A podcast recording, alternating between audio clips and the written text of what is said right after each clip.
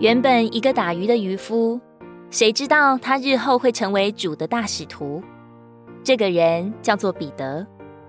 一个不识字的补鞋的人，谁知道他会变作著名的布道家？这个人就是穆迪。还有一个个埋在普通人当中的普通人，谁知道他们今生会遇见主耶稣，并且有机会爱他、是他。在他手中有用。这许多个普通人当中，就包括了你和我。机会都是主给的，但是能抓住机会，并能不放过所有机会的，又有几个呢？许多时候，神明明给了我们许多的感动，只是我们太忙了，忙得没有时间祷告。祷告了，也是心若奔流，听不见他的声音。导致他只好转向别人。还有太多的时候，我们可以随手打开圣经读上两句。若是所有零碎的时间都如此加以利用，日积月累，不知要储存多少的丰富。然而，一个又一个的机会都从我们身边溜走了，所以我们到现在仍然贫穷如故。还有小羊需要照顾。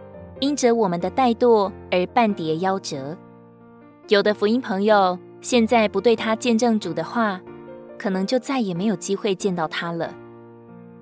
神的旨意一大半在神给的机会里，能认识那个机会，就能认识神的旨意，这是相当严肃的事。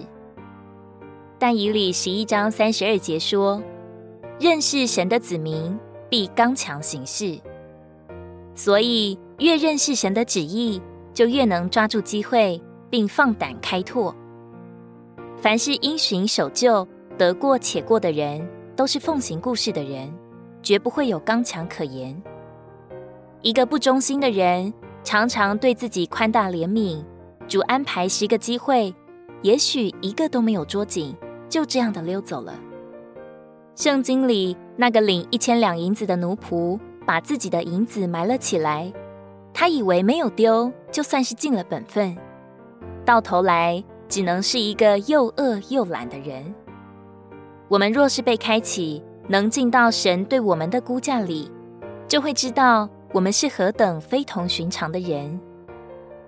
我们不一定都是最好的，但一定是独特的，谁也代替不了谁。亲爱的同伴们。我们在主的面光中，好好问问、想想，是否也应该起来竭力追求了呢？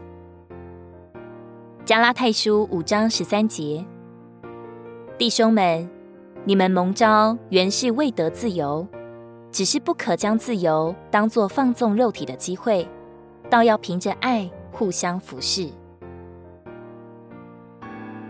如果你喜欢我们的影片，欢迎在下方留言、按赞，并将影片分享出去哦！天天取用活水库，让你生活不虚度。我们下次见。